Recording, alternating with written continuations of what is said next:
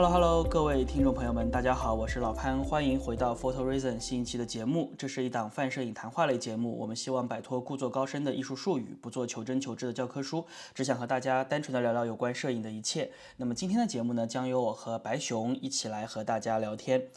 呃，这是二零二四年的第一期节目，所以今天我们可能不会去聊一些特别深入的摄影话题，我们更希望把它作为一个重新和大家去打招呼的这样的一个机会，重新给大家做一个自我介绍这样的一个机会。因为从二零二三年二月份开始做这个节目到现在，我们收获了很多的新朋友，所以如果不是一开始就听咱们。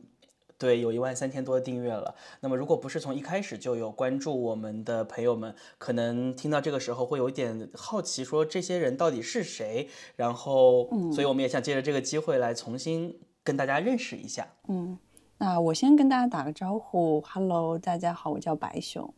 嗯，说到我是谁的时候，我觉得利用一个现在非常流行的一个标签，就是 MBTI，那我就是一个 INFJ。所以我是一个 I 人和 J 人，老潘，你有测过这个东西吗？我完我完全不知道啊，我完全不知道我是什么，因为我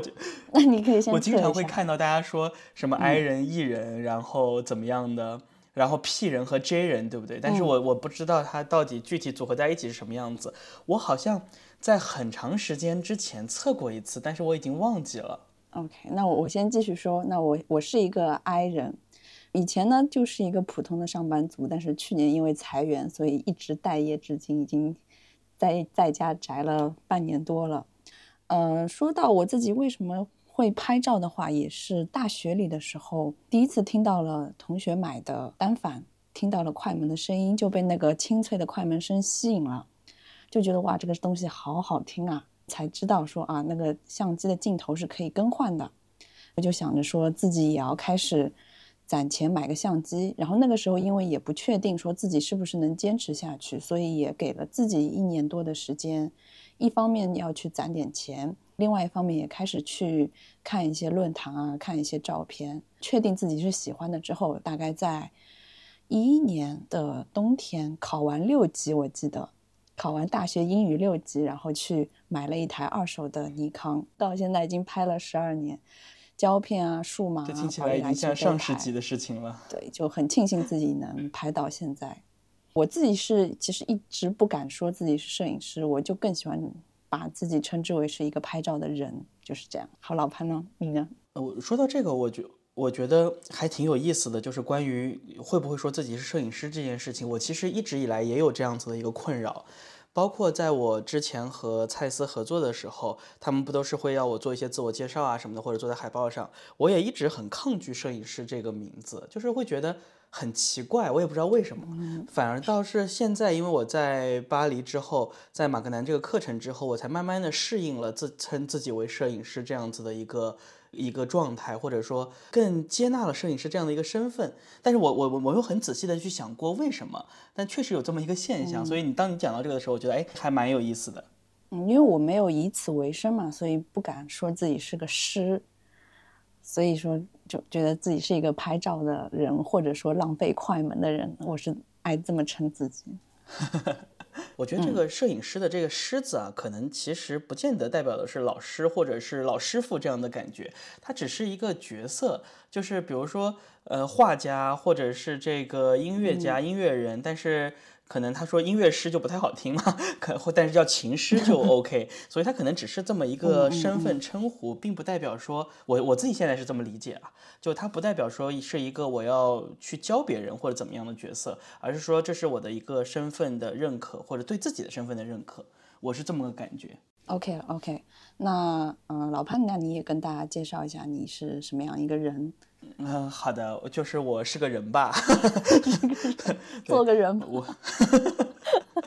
是个人吧，呃，我是老潘，然后我其实拍照的时间应该跟白熊差不多，也是在大学的时候开始拍照的，这个在之前节目中其实我有讲过，那个时候我也在法国读书。呃，是在实习的时候，住在我上铺的老哥以非常廉价价格卖给我了一台尼康 D 三千，然后那是我的第一台属于自己的相机，然后就一直拍，一直在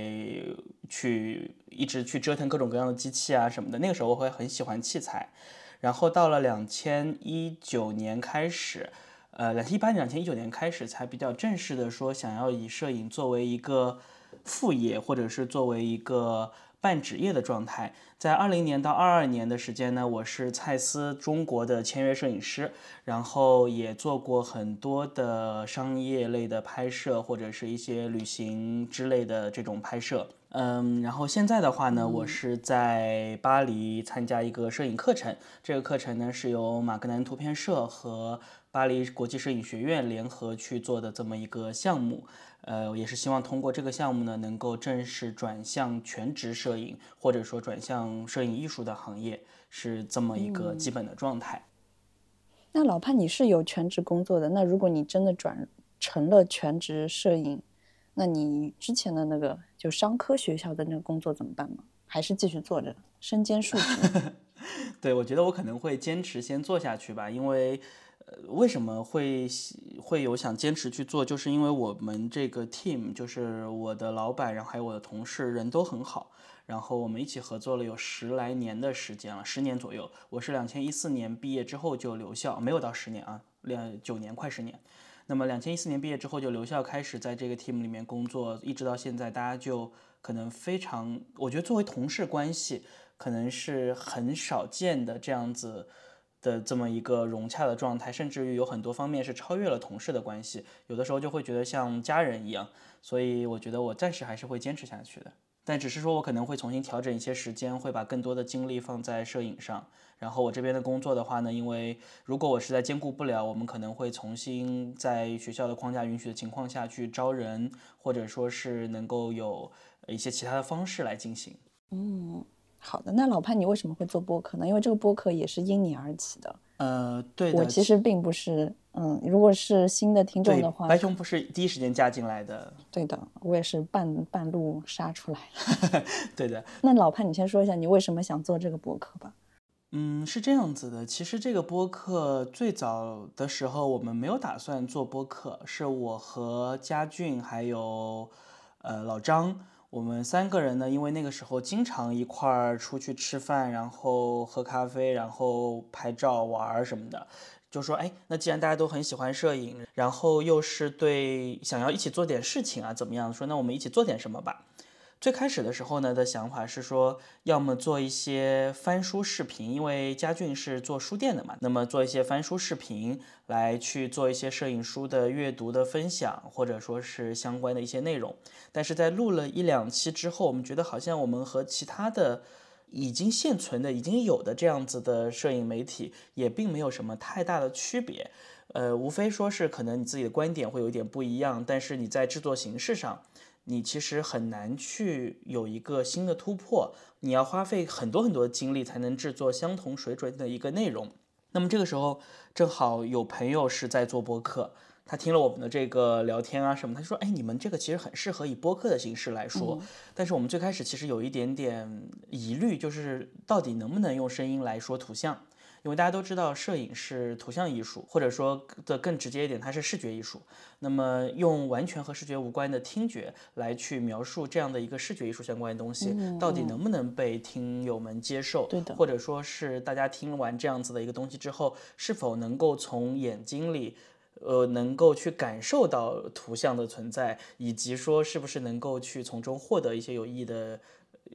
知识也好，或者信息也好，怎么样的？但是，嗯，那个时候呢，就，呃，我老婆就说：“哎，你们试试看嘛，你们为什么不试试看？试试看，如果不行，你们再想其他东西就好了。”我们就开始去做第一期，结果做着做着就觉得，哎，这个模式其实还挺有意思。通过声音的方式去陪伴大家，可能比去一让大家去看着图像去听我们去讲去说教，可能会更有意思一些。然后就一直坚持做到现在。哦。所以，那你之前有听其他播客吗？嗯，说实话，其实我不太听播客，因为我知道白熊是很爱听播客的人。是的，真的很爱，超爱。你是从什么时候开始听播客的？我从二零二零年六月份下了小宇宙开始，到现在累积也有快两千个小时了。跟老潘比，我是一个爱听播客的人。对，因为我其实不太听，就是我听的很少，包括到现在为止，我听的也不多。所以，我我就觉得，可能对我来说，做播客这个形式，并不是因为我喜欢播客本身，而是因为我觉得播客的形式来做摄影是一个。至少从我目前来看，我觉得是一个蛮契合的方式，这是我选择的一种表达的方式，而不是因为这个形式本身，可能这是这是我的一个点。但是白熊可能不太一样。那白熊你是怎么知道我们这个节目的，或者说你怎么会想要加入我们的？可能跟大家一开始知道我们的节目应该差不多，肯定会，只要你喜欢听播客，你可能会搜摄影，想是不是想说找我看有没有跟摄影有关的播客？嗯，我是。搜了什么？哦，我应该是搜了胶片，当时，然后正好有一期当时是讲胶片的，然后我就听了，然后听着我就订阅了嘛，订阅了就在看翻往期的节目，也开始听着，听到了某一期好像是讲讲沟通的那一期。对对那个节目里面好像出现了一些嗯有失偏颇的发言，然后甚至评论区还有一些小小的争执，它就是已经涉及到了一些男女的性别对立了了嘛，性别的话题了，就想到说嗯。为什么聊摄影的就得是四个大老爷们儿？我就加了老潘的微信，又听了几期之后，我就想着说，那我也加入吧，因为确实有些话题我也很想表达，然后我又不甘心只是留言，所以我就微信了，私信了老潘说，呃，我也想加入跟你们一起聊，因为当时我已经听了三年多的播客了，我自己是出于本身很喜欢播客的人，然后我想着说，那。如果正好有个摄影的，我也是感兴趣的，可以加入一起聊，那何乐而不为？就自告奋勇一把。虽然这是 I 人，然后这时候突破了一个 I 人的框架，然后就对边界线说试试看吧，万一行呢？万一不行呢？无所谓吧。是白熊说那期节目，其实我。现在还很有印象，就是那期我们在节目里面开了一个不是很恰当的玩笑，但是我在这里还是要跟新的听友们说一下，就是真的只是一个当时我们没有注意到的玩笑，在那个时候我们其实还没有意识到说播客是一个针对公众的这样子的一个内容，它更像是我们四个人在聊天的时候可能会去开的一些私下的玩笑。然后，当然，在后来被指出之后，我们也觉得确实这样不太妥当，所以我们到现在为止，这这个道歉还还置顶在这个节目的留言区，对不对？嗯，所以我也很高兴，那个时候，在那个时候，其实我已经开始有一些，也不能说焦虑吧，就是我有一些疑惑，说确实是不是我们的整个节目中是有失衡的。其实不是说摄影师必须要是四个男生来聊，而是我们当时就是因为我们是朋友，所以我们才开始了这个节目，并没有刻意的去选择说我要男生还是要女生这样子，没有没有这样子一个过程。然后正好白熊说，哎，他会感兴趣要加入，我当时就觉得，哎，很好，那能够有一个女孩子的声音进来，然后我们可以一起去有不同的视角，也是一个不错的选择。嗯，之后的话呢，我们跟白熊先录了一两期节目，做了一个尝试。就觉得白熊做的事情就特别认真，我觉得在这个年代靠谱是真的是美德。然后过奖过奖过奖，没有没有是真的，不光是我这么说，就包括我身边的一些朋友，他们是听这个节目的，就他们听完你的第一期节目之后，就跟我说说，哎，新的这个主播说他真的很认真，就听他说话就会觉得他有认真的去准备所有的这些内容。包括我们在留言区也看到有很多的听友会来说白熊准备的很好，谢谢大家，谢谢大家。呃，我就和其他的。三位说，我就和其他的三位说，嗯，要么就让白熊就直接加入我们，我们可以成为一个 team 一起来录这样子。就这就是整个 Photo r a n 从两千二三年到现在的一个过程。白熊来的时候，其实我们只有两千多订阅，然后白熊是几月份我都已经忘记了，四五月份吗？五月份，五月份对不对？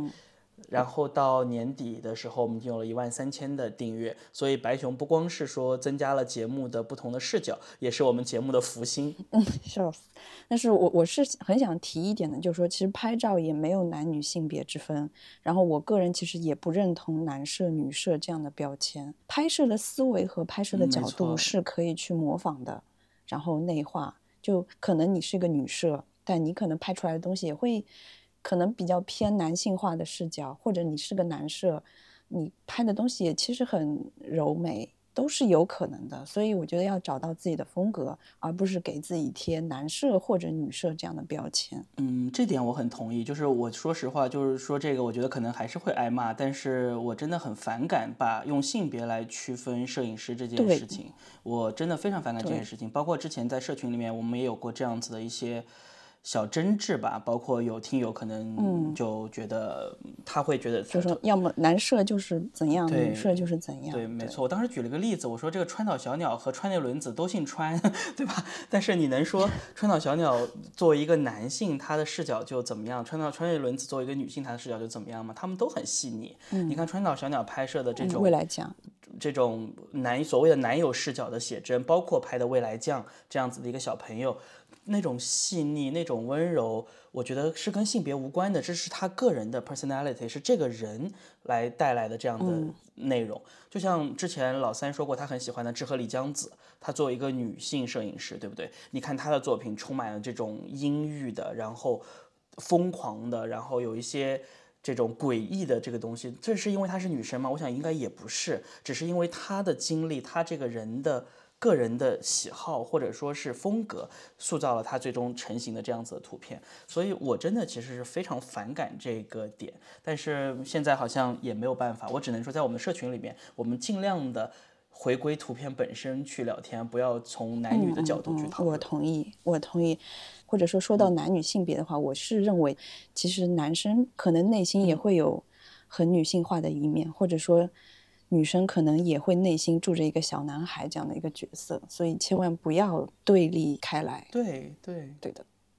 ，over over，好打住了。我也我同意，我我也觉得是这样子。好了，我打住了，不能再说，再说下去节目没了是吗？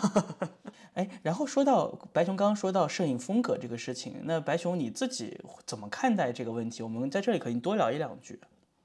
摄影风格啊，其实这个是我下一趴想，就是我们之后会聊到二四年目标嘛。我二四年的目标其实是说想找到自己的摄影风格的，因为我我虽然拍了那么多年，但是我也不知道我自己的风格是哪里。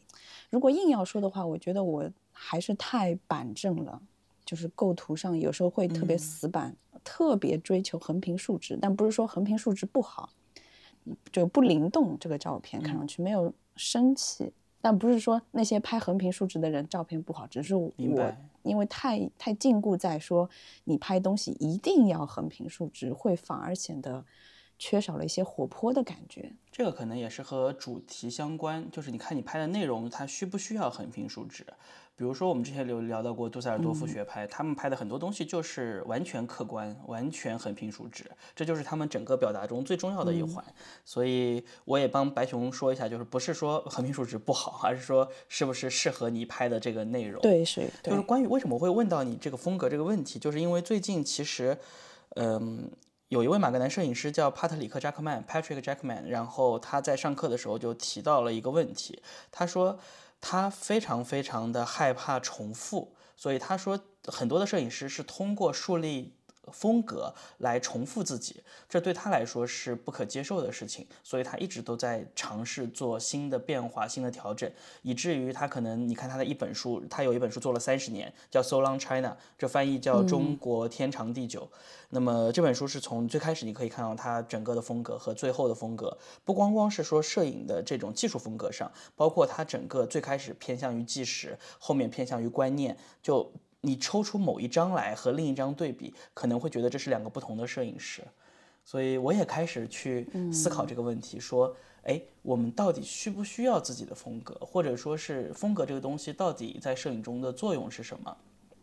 然后我自己因为之前做过一个课程，就叫做风格化摄影训练营，然后我其中自己提出过一个。设画过一个小的模型给这些我们我当时的这个课程的同学们，就是我把整个的摄影风格分成了三层，前表层是所有可识别的技术风格，比如说器材，然后你的重复元素、你的构图、你的影调、你的色调、你的色彩曝光这些，中间层是你的观察和兴趣，你感兴趣什么内容，你的题材和主旨是什么，你表达的情绪是什么样子，你的核心的价值观是什么样子，你的审美是什么样子，而最核心的那一层是。是继承与突破，就是在整个摄影中，如果我们把它放在一个比较长时间中去看，你到底向谁学习，你继承了什么，然后你想要实现怎样的突破，我觉得这个是我自己当时对于风格的一个理解。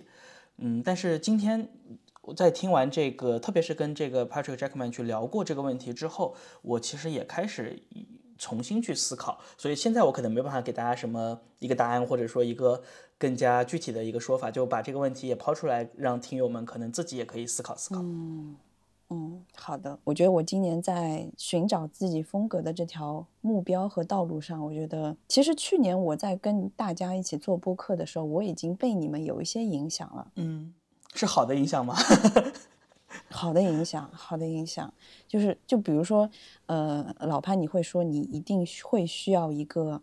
主题，然后去拍照。嗯，那这这个是我之前很少去想的。因为比如说我，我觉得大多数就是爱好者，跟我差不多的爱好者，可能平时能拿起相机出去拍照的时间还比较有限。比如周一到周五你要忙工作，可能周末想到了啊，想着和朋友一起出去扫个街，可能扫街也就是这样一一通拍，拍好了回来修一修啊，挑几张确实还可以的照片一发。但这样的话容易，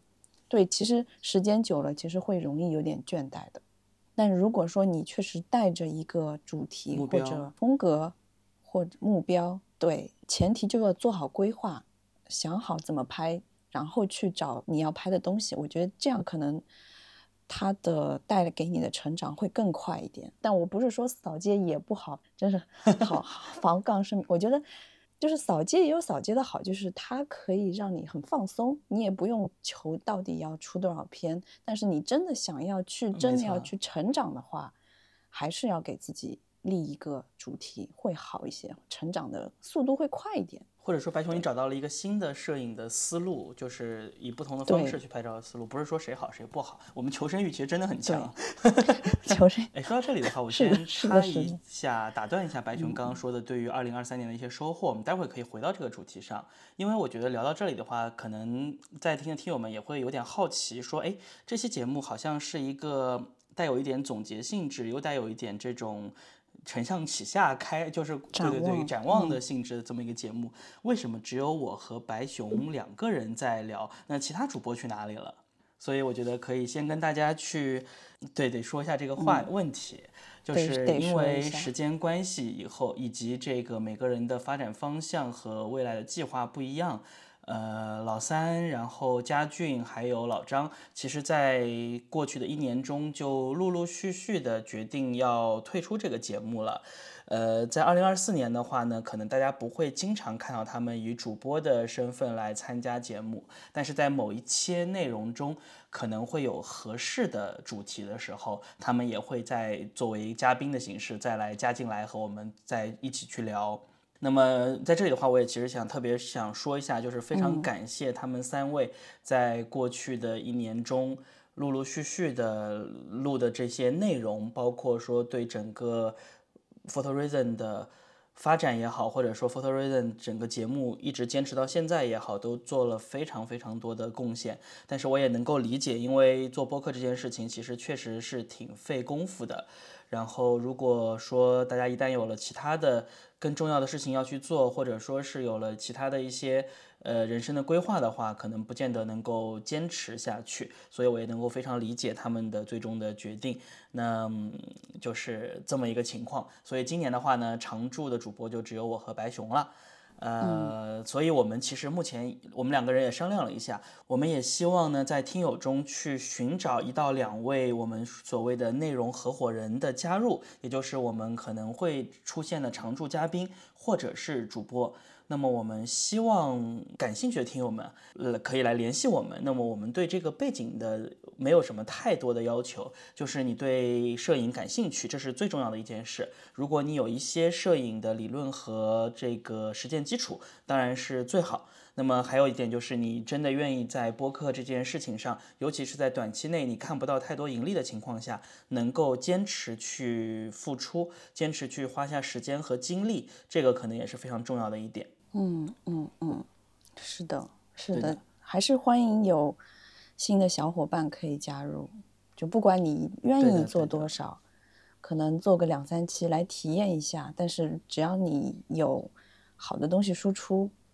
能跟大家引起共鸣，其实就是播客最本身的一个陪伴的功能了。对的，播客它实际上是一个去中心化的广播嘛。播客虽然在国内可能这两年我们总觉得这是一个新鲜的东西，但实际上回想一下我们的爷爷奶奶，他们从小就听广播。我记得我小的时候，在我爷爷家的时候，每天我爷爷都听广播，我奶奶也听。所以，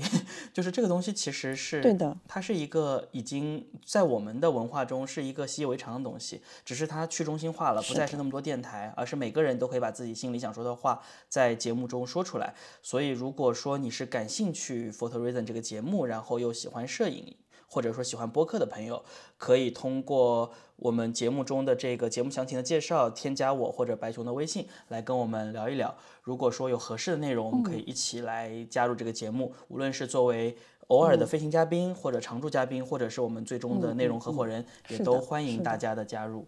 好了，那那这盘我们就过了。好的。呃，那我老潘，我来问你一下。刚才有说到一个年终总结嘛，那我就简单问一下，你在二三年摄影或者播客上，你有自己有什么收获吗？嗯，二三年在摄影上对我来说其实是一个转变很大的一年。在九月份的时候，就之如之前节目中也说过，我去了巴黎，然后参加了马格南图片社的这个一年的长项目。嗯，这个过程让我其实对于整个的摄影产生了一个完全重塑的这么一个过程。这个重塑不是说推翻了我之前所有的对摄影的想象，或者说对摄影的一些观念，而是让我重新去理解了在拿起相机以后我到底应该要做什么这件事情。呃，我觉得这是对我是一个非常大的一个变化。那么播客这个节目从二月份开始，去年的二月份开始做到现在，我觉得我也收获了很多东西。我对自己曾经的一些知识框架，或者是摄影理论的框架，重新进行了梳理，重新进行了整理，然后尝试在播客中不同以不同的片段的形式来跟大家去分享。其实不仅仅说是我来去把这些知识输出，也是我自己在重新去内化、重新去理解、重新去把这些东西变成自己的东西的这么一个过程。所以这一年中，我会觉得。呃，在这两件事情上都给我带来了很多很多新的东西，就很有意思，挺好的。那白熊你呢？嗯，摄影上的话，摄影上其实要说收获的话，就是因为买了路来之后，你用不同的相机，你会用不同的思维去拍。没错，你是买了路来二点八 F 对不对？对，我买了路来之后，就感觉啊，好像世界又。不一样了起来。这个机器就是我曾经的梦中情机，就是我最开始玩胶片的时候，我就特别想拥有一台禄来的二点八 F，然后仙塔纳头，就是施耐德头。这个头我觉得跟蔡司头的风格完全不一样，就真的不一样。所以哦，特别好，这个这个这个机器，羡慕羡慕。最大收获器材一个，然后。呃，因为开始做了播客之后，也开始看画册了。其实我以前是 完全不看画册，摄影师的名字也认不出几个。就被我们带进坑里了。我觉得这个这点，对这点是我觉得做了播客之后非常大的一个突破。就你会逼着自己去看画册，去聊。呃，因为我们要聊这本画册嘛，你会去找很多的资料，会再去一点点拓展，去认识更多的摄影师，看到更多的摄影风格，对，认识更多的摄影师，对。呃，原来看画册的一个重要性一直被我之前忽略了。就如果说听友你也是刚开始拍照，我建议可以说去了书店，如果觉得太贵了，你就在书店里先翻一翻，记几个摄影师的名字。当然，你也可以听我们之前的播客，先去记一些大师的名字，然后去看看他的照片，可以从人大师的一些照片里面去找到一些自己的灵感。我也不知道为什么我以前完全不看。感觉嗯，错失了很多成长的机会。不会，都什么时候都不会晚。感谢播客让我重新开始看画册，开始认识摄影师，然后就是认识了老潘、老三、老张、家俊等这些人。当然，跟跟老潘和老三接触的最久嘛，我觉得老潘给我最大的一个点就是，除了说你摄影要找一个主题之外，我觉得老潘也是一个非常有礼貌的人。谢谢。对。对，因为我觉得老潘会一直在强调这一个点。就我记得以前你开过一个玩笑，什么如果哪天是外星人要来攻打地球了，希望首先消灭那些不讲礼貌的人。不知道哪一次讲的，反正我大概是记得是这样。就是有礼貌这个，虽然就被平时来说是一个比较忽略的东西，就我一旦要开始跟你老潘。交流的时候，我会一下子神经就会被吊起来，说嗯，老潘是个有礼貌的人，我要稍微客气一点，有礼貌一下。我觉得 带着这样的那也那也不用，那也不用，这是只是我个人我觉得带着这样的思维，你去待人接物的时候，你都会觉得自己就是一下子舒服了起来。是的，因为我觉得，我觉得礼貌这个东西会让大家能够就是保持尊重吧。就在我们社群里面，其实我们一直在强调说。就是互相尊重，无论你的观点是怎么样，最基本的互相尊重，只要能够做到，的存在，对的，求同存异，或者说是这个合得来，你就多说几句；合不来就少说几句。但是，真真的互相尊重，我觉得特别重要。然后播客又是一个，因为只能听到声音嘛。它不像，它有先天的劣势，它不像视频可以看到你这个人，你的表情是什么样子。也许你讲出来的一些话，别人能够理解这个语境和你带上你的表情，你可能会有另外一个认识这句话。但是播客的话呢，其实没有，它只能听见你的声音。所以如果嗯不太礼貌的话，我觉得在播客里面给别人的观感可能会更差。所以我会我会我们还蛮重视这个点的。对的。然后老三，我觉得。用一个词形容他特别恰当，就是荒腔走板。我觉得老三就是一个非常乖张的一个人，自动 E T，他的自动抬杠的 E T C，他他的他拍照很好看，就是如果你去翻过他的红书，翻过他往年豆瓣，我都去看过。嗯，然后他的理论知识也非常扎实，就对，但是他。嗯，平时又是那种不经意间会开一个很很好笑的玩笑，就是一个荒腔走板的人。我觉得，嗯，是的，是的，嗯，老三跟我性格是完全不一样的人，也是一个很很棒的人。嗯，然后还有做播客上非常大的一点收获，就是因为加了很多听友嘛，然后有些听友也是可以说非常厉害的各个城市里面的摄影师，然后因为他们我加到了。我之前在人人网上喜欢的一个摄影师叫韩冲，对我因为听友的一些牵线搭桥，我也加上了他。我靠，当那天晚上就是就是原地可以在地上跳个后空翻的那种程度，太开心了！我的妈呀，这太开心了！加上了就是韩老师之后，然后后续也聊过，因为嗯，他之前是在那个新华社做记者，然后因为他外派到。一些城市，比如说像以色列，嗯，对中，嗯，对的。我最早粉韩冲也是他拍的一系列以色列的照片之后，我就想，妈呀，原来拍照是这样子的一个东西，可以算是我在人人时代就是就喜欢到现在的一个摄影师。我居然加到了他的微信，居然跟他聊上了。那今年有什么，比如说要新闻摄影的主题，或者手机摄影？因为韩老师他现在在那个小米手机做。对，做一些呃摄影方面的运营，然后我说以后如果有手机摄影的话题，我也想请韩老师来节目里聊一聊，他就很爽快的答应了，非常欢迎，对就觉得哇靠，好开心啊！我天哪，很欢迎，很欢迎，就是就是迷妹，就是那种迷妹追星追成功的那种感觉，我真的是太开心了，我觉得这是二三年的一大收获。嗯，哦，还有一点就是。二三年倒数第二期，我录了一期自己的 solo。我觉得这个作为一个连在众人面前做一个演讲都非常难的人来说，虽然说做做 solo 的时候，嗯，你不用面对观众，但你真的要去点开那个录制的时候，我也就纠结了很久。我跟你聊的时候，如果录一个开场白，基本上一遍能过。但当时那天我录 solo 的时候，讲的讲了真的六七遍，好不容易录了一期，大概也就二十五分钟。虽然很短，我自己也知道很短，但我觉得说，哎呀，我跨出了这一步，太不容易了，对我来说。那你那期流，你那期的数据特别好，就是大家也都很喜欢。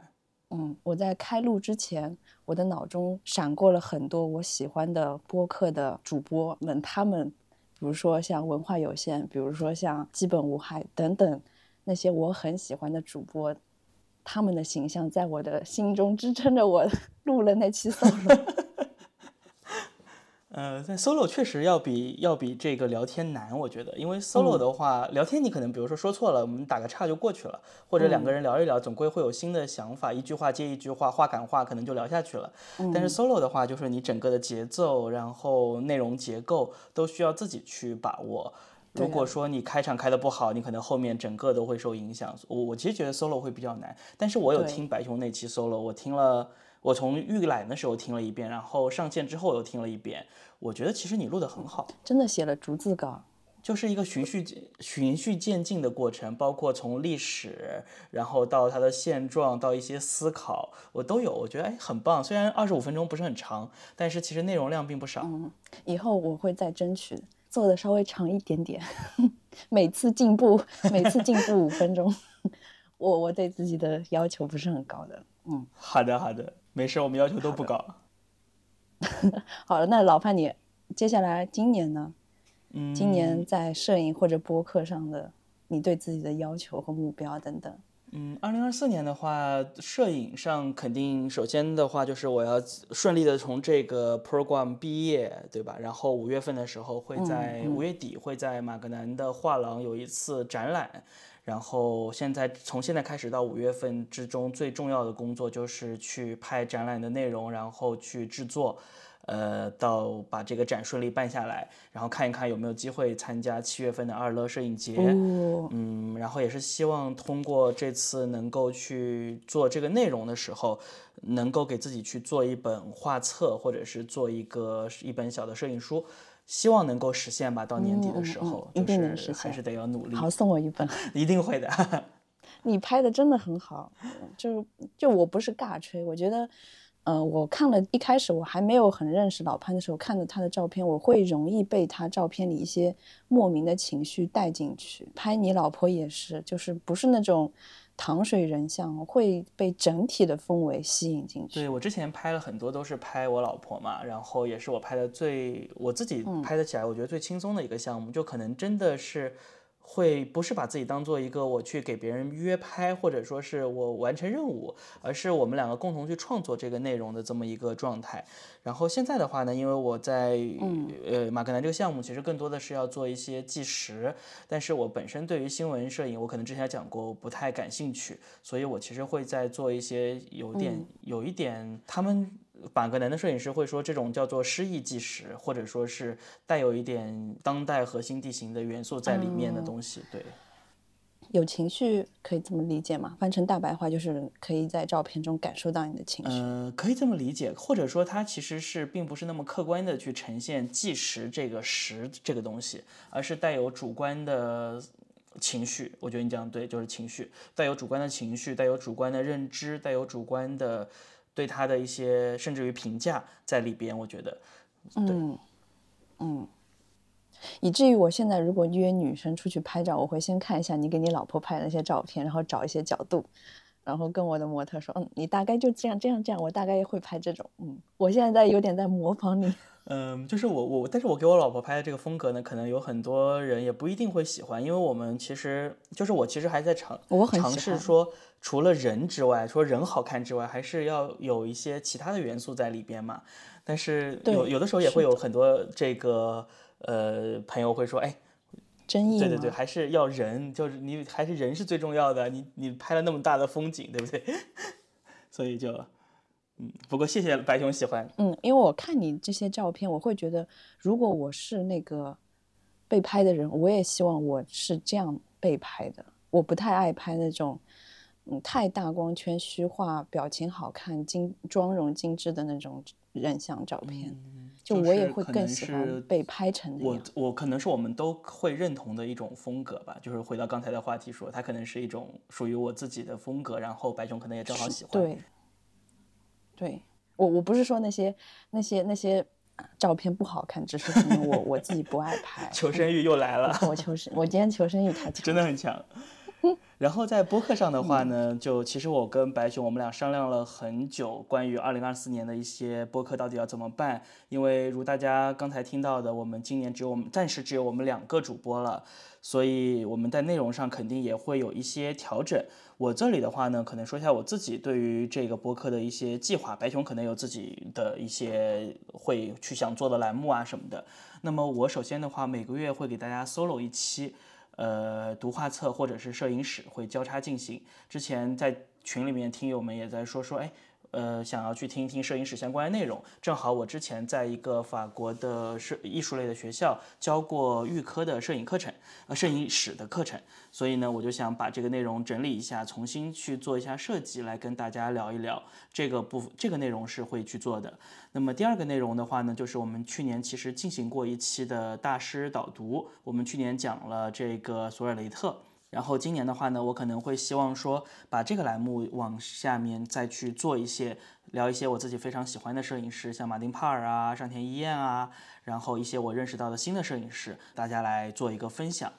然后除此之外的话呢，就是我在马格南学摄影的这个付费系列还是会继续做下去。今年可能会再做几期，把我在这个课程中去学到的一些东西，或者说产生的一些思考，能够整理出来跟大家来分享。那么除此之外的话呢，还有一个正在沟通中的项目，先跟大家去呃透露一点点，但是因为还没有最终确定形式。呃，就不具体的去说了，就是我们可能会邀请一些马格南的摄影师来加入我们的播客，做一些内容，做一些节目。我靠，超期待，超期待呢！对，因为我昨天刚刚回到巴黎。然后昨天正好是马格南的课，我还在办公室遇到了几位我自己很喜欢的摄影师，然后我送了他们我们的百褶布，然后就我 对，然后就跟他们说我们是一个播客栏目，然后你愿不愿意跟我们一起来聊一些摄影内容？然后目前得到的反馈还是非常积极的，所以我们应该很快能够推进这个项目。当然，等到真正上线的一天再来跟大家去讲具体的形式和内容。嗯，第一位摄影师会是谁？能知道吗？嗯。有可能，有可能会是平卡索夫，哦，对，因为我我也非常喜欢他，然后他也非常愿意来做分享，呃，我们还约了，就是最近可能会见个面，一起去吃中餐，然后再具体的聊一聊以怎么样的形式可以进行，有可能会是他，也有可能会是其他的摄影师，嗯，要看他，也要看他的时间，因为他们都很忙嘛，嗯嗯嗯，好的。那我觉得我今年播客上，嗯，我想做成的就是一个坚持。我觉得这个这点非常重要，因为如果我再走的话，就老潘一个人了，好像 他要孤军奋战了，好可。嗯，因为我觉得坚持就是，其实简而言之，他会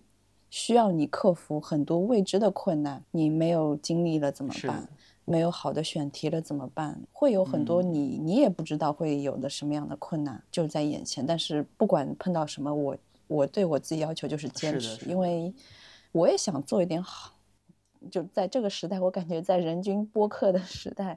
我也想做一点我自己稍微擅长一点点的东西。也因为真的做了播客之后，会认识很多我心里非常敬仰的人。就比如说那个文化有限的大一老师。我也对我也就是斗胆跟他打过招呼，就说啊，这是我做的节目，你可以有空的时候听一听。然后他会说，嗯，好的，好的，我来学习一下。这种，嗯，这种这种时刻就会觉得，嗯，我要坚持下去做。我自己本身是希望做一些好的内容出来，因为我也觉得说，嗯，其实我在大学里或者说，呃，在社会上，我也很少去参加一些扫街的群，或者说我之前有进过。呃，摄影社团之后，我也很少参加过很多人一起的，嗯，这种组有组织性的拍照。我是觉得拍照是一件很私人的事情，但是你拍了照之后，你一定会有很多很多想法，希望有这么样一个人去跟你讨论。没错，没错。比如说 I 人，他可能也不太会主动的去发出一个对话，说，哎，我来跟你谈谈这个话题。那其实播客就是一个挺好的一个媒介。它可以就是让 I 人哦，原来你也有这样的一些困惑、困扰的阶段，原来你是这样子的哦。我觉得播客就是这点好。我其实本身也不是一个特别会表达的人，但是播客和摄影这两个结合，反而让我有了一些想说话的一些欲望。那我就借着这个东西来表达一下。然后另外，嗯，老潘也他有很强的专业的方面的东西，我觉得也老潘也可以帮助我在摄影上更加精进一些，进步更快一些，而不是只是嗯互相学习，互相学习。但就真的求求你坚持下去，要不然我想想看，我就真的好惨。我会进 对，其实也跟也跟听友们说一下，就是坚持做播客真的还蛮不容易的。像我们录一期节目，最终剪出来一般是一个小时左右嘛，然后录制的时间基本上在两个小时，甚至于两个半小时有的时候，而剪辑的时间可能会花到六到八个小时。呃，剪得快的话，可能要四五个小时，就短的这种啊。如果长一点的话，可能六个小时、八个小时都打不住。所以其实每一周你可能至少有一天的时间是放在这件事情上的。在听起来好像一周就一天，但是想想看，如果你有其他的工作，你要拍摄，你有生活，或者是有其他方面的一些，毕竟在这我们这个年纪又不像是二十岁的嗯人，我们可以有更多的这种这种自由的空间和时间。你你还是他其实是真的还蛮占精力和和时间的，所以我特别感谢其三位主播去年的坚持，以及白熊从去年加入之后一直坚持到现在，还有今年我们会继续坚持下去的。对的，然后我也希望就说 Photo Reason 可以像一个怎么说小客厅一样，有很多大腕、很牛的摄影师，或者说你只是一个爱好者，都可以来这个小客厅听一听、坐一坐、聊一聊。那大家视野开阔了之后，你做什么都会更从容一些。我觉得这个就是我同意，有了这样的一个反馈之后，我就觉得嗯都是值得的。所以这个就是今年就说一定要坚持去。呃，我也没想过要赚什么样的钱。我觉得金钱不是衡量收获的唯一标准。你可以认识很多人，然后大家有了一些相互的交流。哦，上次我还加了一个听友，他是我，他是我之前拍过一个领证结婚的一个朋友的大学同学，就 有些很复杂的、很微妙的一些关系，你会因为做播客而建立了起来。我觉得这是一个非常神奇的事情。以后就想想这些快快乐的时光，然后尽量就坚持做下去。对，然后白熊说到这个让 Photo Reason 变成一个小客厅的这个想法，也是我们今年可能会去尝试的一个方向，会邀请更多的人来节目做客。这些人可能是业内的摄影师，也有可能只是爱好者，或者说甚至于是跨界的一些朋友，我们都会尝试去试试看。比如说我们后面可能大家会很快会听到的一期节目啊，是之前我特别喜欢的摄影师上天一彦来中国做的一个。呃一个 workshop，然后呢，我们群里有四位群友参加了这个 workshop，所以我们也在想说，请他们四位来站在跟着上田一彦一起去拍摄的这么一个角度上去聊一聊这位摄影师，聊聊他们自己的经历、收获或者是感想。所以我觉得，哎，这个节目我自己想想看，我会觉得挺有意思。未来我们也可能会有更多这样子的内容来给大家。对的，而且我觉得摄影里面会有很多领域是我们其实没有办法接触到的，比如说就像婚礼摄影。那我也可以邀请身边拍婚礼摄影的朋友来一起聊一聊，这样的话大家的视野都会开阔一些。就是想想说，可能不同的题材、不同的嗯、呃拍摄对象，嗯，会会需要一些什么样的嗯怎么说拍摄的准备啊、等等。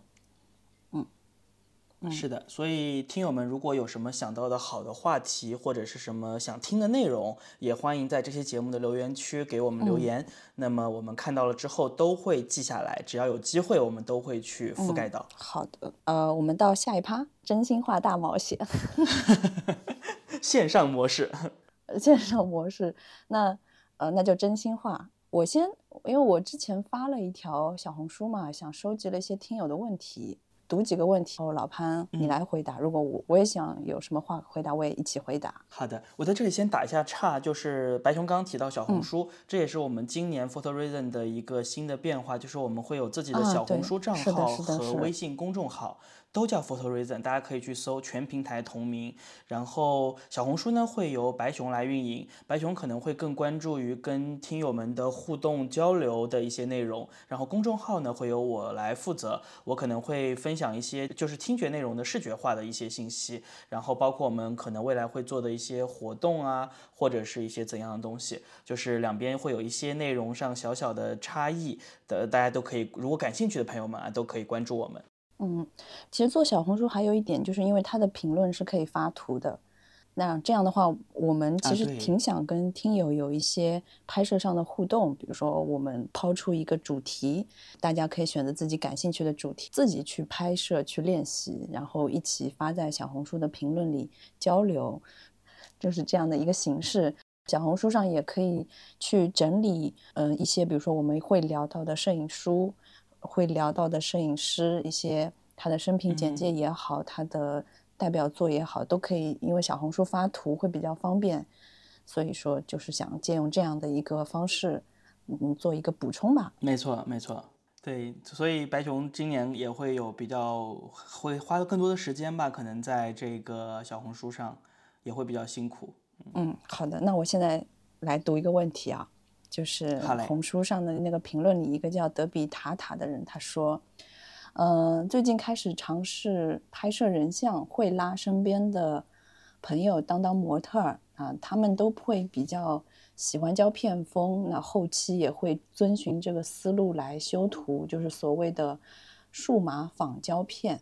那这位听友他也比较疑惑，说为什么要数码去仿胶片？为什么胶片的质感会更受欢迎，数码就不能就？”就数码呢？来，老潘，嗯，这个问题我觉得其实问得很好，就是这是现在的一个现象。就我们其实上期节目在聊到摄影现象总结的时候，其实有说到过，这是一种回潮，无论是 CCD 还是胶片，还是这些东西，就好像上个时代东西离我们更远一些地方的这些东西总是更美好一些，我们会有着对于上一个美好时代的本能的向往。我觉得这是来源于这里的。并不是说胶片就比数码更好，或者数码就比胶片更好。呃，我这个问题其实我在上个学期的课程中，我问过好几位马格南摄影师，问他们说你们觉得怎么看待胶片和数码？因为他们很多人是从胶片时代走过来的，不像我们今天的很多朋友，其实我们一开始拿相机就是数码相机了。或者对至少对于我来说，我小时候玩过胶片机，跟着我爸妈他们去拍照的时候，那个时候有拍胶片嘛。但是从我自己拥有自己的第一台相机开始就是数码，所以可以说我是从数码时代开始的。那么他们是从胶片时代开始的，绝大多数人给我的答案都是他们觉得数码和胶片没有区别，或者他们认为他们从胶片转向数码是一件自然而然的事情，他们并不会觉得。或者说他们现在还在坚持使用胶片，也只是因为习惯，而并不会觉得胶片比数码更好或者怎么样。所以其实数码是可以做数码的，而且在胶片时代的一个很大的特点就是那些最好的胶卷，那些所谓的专业卷，那些细腻的东西，就是向数码靠近的。就是你看起来不胶片的那些东西，在那个时代才是最好的胶片。对的，就是当你拍过很，比如说反转片，然后用好一点的扫描仪扫，就是它其实对它其实会非常数码，就胶片反而会在追求数码化。对，因为它要追求精细度，嗯，追求分辨率，追求色彩的还原，而不是偏色，所以那个时候也在追求数码。现在的话呢，反过来了，就是你数码给了你最清晰的画面，给了你最多的细节。给了你这些我们看到的所谓的能够自然的颜色或怎么样的结果，你要去选择像胶片一样的略带一点偏色的。所谓模仿胶片，也是模仿某一些胶片的色彩，或者是偏色，或者是它的噪点，它不是那么精细的这种这种画质，它是更带有一些颗粒的这样子的东西。我觉得就是一个审美回潮，没有什么别的原因吧。但是有一个点我会不喜欢，就是有人拿了数码拍的照片之后套了一个宝丽来的框，嗯，然后说这是宝丽来。我觉得这种不太真实的东西是我个人不喜欢的。嗯，没错，就是你是数码就是数码，是宝丽来就是宝丽来，是胶片就是胶片，对吧？比如说你拍了一个数码照片，你去套一个胶片的有那个齿孔的框，我就觉得有点没有必要了。但是你拍了一个数码，然后又套了一个宝丽来的框，我就觉得没有什么我怎么说？我会觉得你会体会不到那个成像的乐趣。啊，对，其实这也是和你刚刚说的胶片风是一样的道理，就大家喜欢这个东西，但是呢，我可能又不想去拍胶片，或者我又不想去拍宝丽来，因为宝丽来说实话要拍得好，或者说你把它真的当做工具去使用，不光是成本高，还是需要一些学习的时间和呃这种试错的这个时间的，其实是蛮蛮不容易的一件事情，我是这么觉得。所以我觉得没有没有关系吧，就是这位德比塔塔这位朋友，就是无论你是喜欢胶片质感还是不喜欢，就做自己就好了。你喜欢你就去模仿，没问题。我觉得，如果你不喜欢的话呢，你就坚持做数码，就数码可以是数码，数码不一定非要是胶片。好的，好，我们看下一个问题。我看 HZZ 说，嗯，在喜欢摄影的这条路上，有没有想过放弃？嗯，有有，白熊你有吗？嗯，有，肯定有我也有，我也有。我其实前几年的时候，我最想放弃摄影的时候，其实这么说，甲方爸爸会骂我嘛？就是是我在跟蔡司合作的那两年、那三年中的某一年。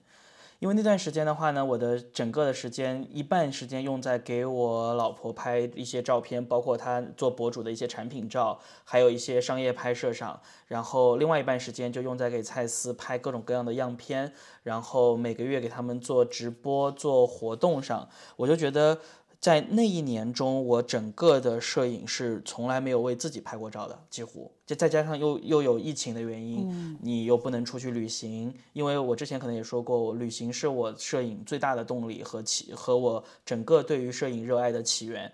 嗯，就会觉得摄影好像这件事情很没有意义，所以我自己也会觉得就不想拍了，然后不愿意拿起相机，会有这么一个阶段。甚至于身边的朋友也能看得出来，前两天我们在和一位朋友聊天的时候，他还说到说那段时间觉得我会比较放飞，就是拍东西也没有那么认真啊，怎么样的，就也没有很拍拍东西也没有什么感情，就那个时候是我最想放弃的时候。嗯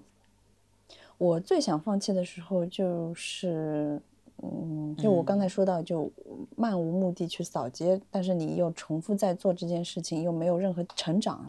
你会觉得索索然无味。就说明你其实对摄影还是会有一些追求，就希望自己在拍摄的过程中能够去寻找到一些更清晰的东西的。嗯，是的，你在这件事情上没有任何成长，当然你你当做消遣是没有问题的，那你当既当了消遣，又希望它可以有些成长的时候，但你又找不到成长，那个时候就还是会想放弃的。我觉得嗯这种时候就放一放好了，对，你就去正常该干嘛干嘛，过一段时间，可能几个月或者半年都可以，就该干嘛干嘛。等你哪一天想拍了再拿起来就是怎么走过这个阶段的？就是该干嘛干嘛。因为正好这个话题，对，因为我在列今年会大概讲什么话题的时候，其实我也把这这一道题这个问题列了列为一个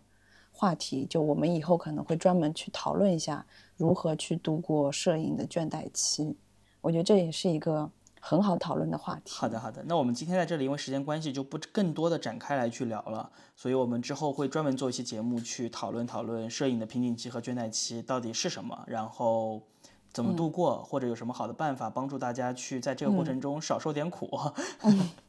好的，然后我再再抽一个，有一棵小红树，他说，嗯，最近在接触胶片暗房放大，想问问大家，针对胶片的后期输出，是更倾向于扫描数字化后做微喷，还是偏向传统的暗房放大？这块我不是很懂，请请老潘。嗯，这个问题还挺专业的。对这个问题其实是这样子，就是我有问过这个问题，同样的问题，我问的是就是 Sebastian Salgado，就是塞尔加多的这个是就拍《创世纪》那个那个那个项目，不知道大家知不知道那位摄影师？我问过他的一个合作的印刷师，或者说是他的御用印刷师，叫做 Philip，我问过他这个问题，他当时给我答案是他觉得曾经曾经是暗房放大更好，嗯，但是现在其实已经没有这个区别了。就是现在无论是用扫描仪，还是甚至于他给我提说，他说你可以用相机翻拍也没有问题了。他觉得这些技术上的东西已经突破了曾经的瓶颈和限制。你你无论用哪种方法，都可以得到足够的分辨率、足够的精度来支持你放到你想要的这样子的一个大小。再加上他觉得传统暗房放大呢，更多的是化学和纸张的问题，而在这个扫描数字化后做微喷，又涉及到扫描仪。那么或者说涉及到其他的一些工具，其实你的变化可能反而会更多一些。所以他当时给我答案是说，他觉得两者之间的差别并不大了，更多的可能是取决于摄影师本人的喜好，或者是印刷师的喜好，以及这个照片最终是要做什么，在怎样的一个展览上，或者在怎样的一个一一个场景中去使用它的时候，可能会去做出一些。适应该场景的细微差别的选择，但是整体上他觉得这两者已经没有高下之分了。嗯，好的，嗯，因为这个问题太专业了，我我没有接触过，所以感谢老潘回答。我对这个也不是很熟悉，我我对这暗房这个领域，包括印刷这个领域，也算是新。新学的的东西，因为我正在跟着他上课嘛，然后这个问题我之前也很好奇，所以我问过一个一模一样的问题，这是他当时给我的答案。好的，嗯，我今年其实也会想找一些做胶片冲扫的冲扫店老板，想想尝试，因为我跟他们不熟，想尝试着说他们是不是愿意来聊一聊关于胶片冲扫这块。可以，可以有，如果有机会的话，可以试试。对，所以说，如果说听友里面有比较熟悉的，对冲扫比较熟悉的，比如说冲扫店老板的联系方式，也可以推推我们做一下引荐，我们愿意跟这样的店家来做一期节目。当然，希望是冲扫技术比较好的店家，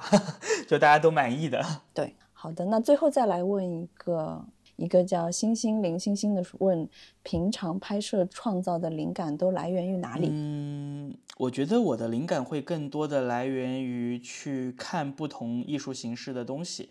呃，包括看摄影的一些东西。刚才白熊其实有讲到说看画册，然后这是我自己最喜欢的学习摄影的方法，所以我会一直坚持去看画册，看更多不同的画册。然后去图书馆、去书店自己买画册回来看，这是一个。第二个的话呢，就是去看展览，看不同的艺术形式。像我这次回国圣诞节的时候，还特别去看了就中国美院在杭州的那个赵无极的展，然后我觉得啊，给了我也给了我很多的想法和灵感。嗯，除此之外的话呢，可能就是去阅读一些其他类型的书籍。你可能会从文字中获得有关于图像的思路，或者说是从电影中获得有关于摄影的一些想法。所以我觉得我的灵感是来自于去从别的地方去汲取一些能量，或者是汲取一些思路。这样哇，你真的好专业啊！我的灵感主要来源于小红书。这这这期节目小红书没有赞助啊，没有赞助，就是有时候你刷着小红书，你看，哎，这个人拍的好棒啊，我也是不是可以拍个类似的东西？对，其实也是一种方式，也是一种方式，我觉得。我想想，我平时拍摄灵感主要来源于哪里？我去年的话，因为有了路来之后，更爱拍身边的人了，嗯，所以我会就喜欢跟朋友出来，然后。看到一个场景很适合他的气质，然后说我给你拍一张，就想就想给朋友拍照，就是来自于身边的朋友。对，灵感来源于身边的朋友，也是也是一种可能性。对，所以其实，嗯，我我觉得这个问题，我我会想跟听友们说的是，其实无所谓灵感来自于什么地方，只要你有灵感就好了。哦，是的，是的，对。就你会觉得什么东西会给你带来灵感，哪怕这个东西可能听起来没有那么高级，或者说是那么看起来很 fancy，但是它确实给你带来实实在在的灵感，那比什么都重要。好，我们来互问环节，互问环节，你紧张吗？我不紧张。OK，假设我假设给你一百万，只能用在摄影上，你想花在哪些地方？买机票，买酒店，买机票去。买酒店，这就是环球旅行，出去走各个地方，嗯，可能不一定会是环球旅行。其实我现在脑子里面会有一些想要拍摄的项目，然后这些项目可能会需要比较高的成本，也有些可能是我需要一些场景，有些可能是我需要在一个地方待够足够的时间。所以如果我有这样子的一个一笔费用，然后。我可能就会去去去做其中的某一个或者某两个项目，会买机票、订酒店，然后去做好这些准备，去完成一个这样的内容。你这样一个项目大概要多少钱？你你有估过吗？没有，没有仔细的估过，反正也没有，对吧？不管是多少，现在都没有这个闲钱和时间，所以只能说一百万呢。你订订什么机票、酒店要花一百万？这一百万其实是第一个的话呢，是他是买的你的时间，就是有这一百万的话，我可以在明年这一年中，我可以完全不工作，对我可以完全不工作，然后对他可以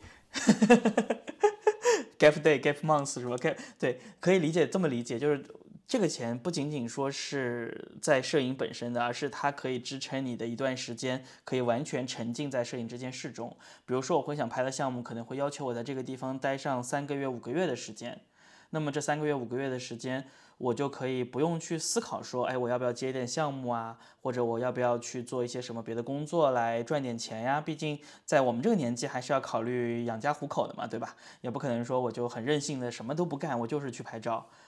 嗯，但是这如果有这这样的一个没有任何限制的，就只用在摄影上就行的这样子的一个费用，那我可能就会考虑去做这样的事情。嗯，反而是对于设备，我可能就不会想要去买什么新的设备。嗯，因为你的设备已经都很好了。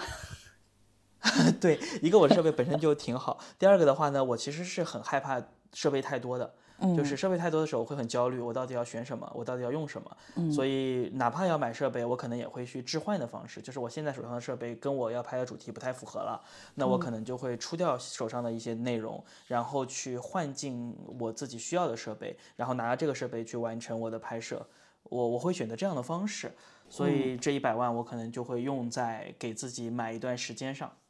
好的，好的，好。第二个问题。那嗯，摄影对你最大的改变是什么？嗯，我觉得是观看的方式，就看待世界的方式和看待看待整个你周围所有的这些元素的方式。在之前的话，我觉得包括旅行也好，你看到的东西和你会摄影或者你喜欢摄影的人是不一样的，你发现的美是不一样的，你观看世界的方法是不一样的。我觉得。嗯，这是最重要的一点。第二点的话呢，是是由摄影开始的，可能是不仅仅是对摄影，还有对其他艺术形式的一些兴趣，让我在这个我觉得很糟糕的年代里面获得了更多的精神上的快乐。我觉得这个也很重要。嗯嗯，那你有想过说说有一天你不拍照了，你会干嘛？会会想过吗？不会想。我觉得不会吧，就不会有不拍照的这一天，应该。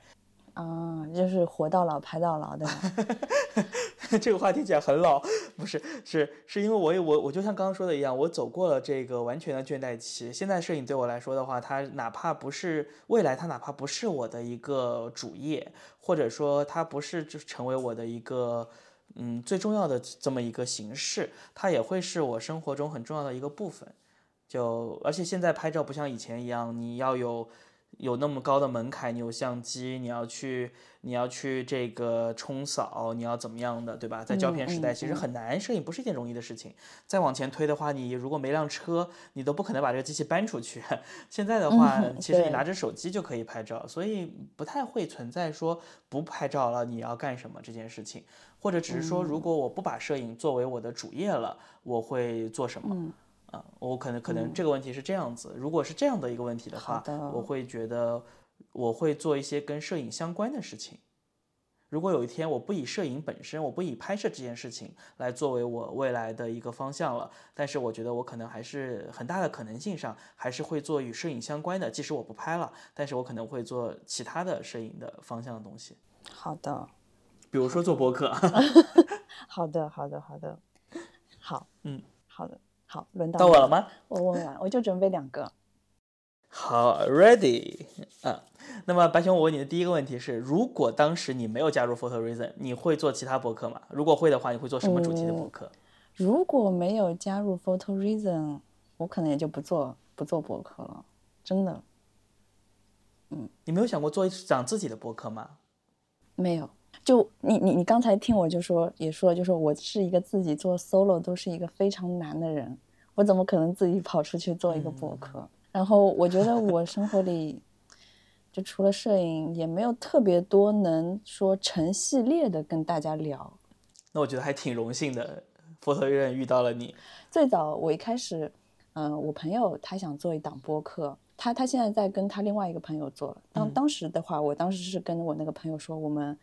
好像最近播客挺火的，我们要不要也来说点什么？他会他那他会问我说，那你想说什么呢？我想了想说，好像也没什么、没什么可以说成体系的去说出来。然后后来我这个朋友跟他他的另外一个朋友去做一档比较 偏生活类的，比如说像职场啊、情感啊等等这样的这类型的这种博客。然后我是觉得我可能很少会去对这些东西发表一些对至少对大家还比较有用的想法。嗯，对的，我我可能都会输出一些废话，想法，然后不一定对大家会特别有用、特别有帮助。但是我觉得摄影上，我觉得我自己的观念还比较正正派一点，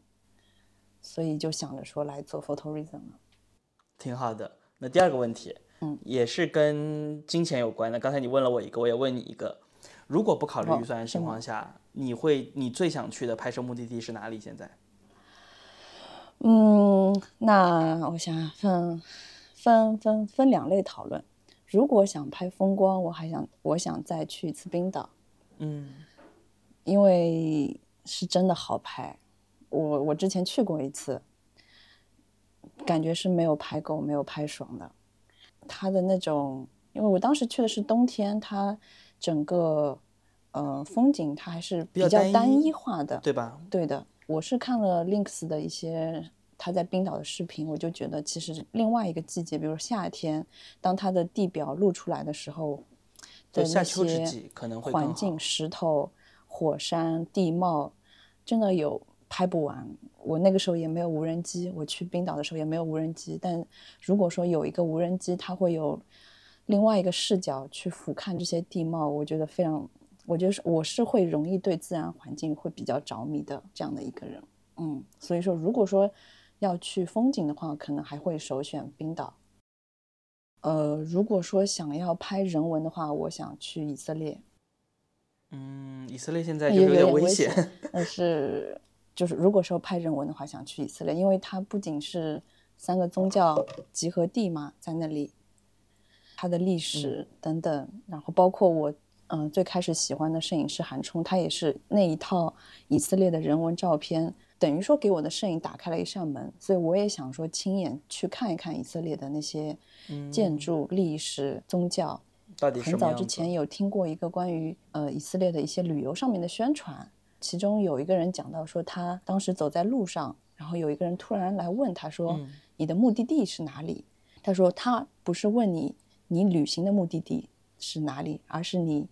心灵的 your mind your mind 对，嗯，你的这一块的目的地是哪里？心灵的目的我觉得突然就对那那样的一个国度产生了非常强烈的好奇和向往。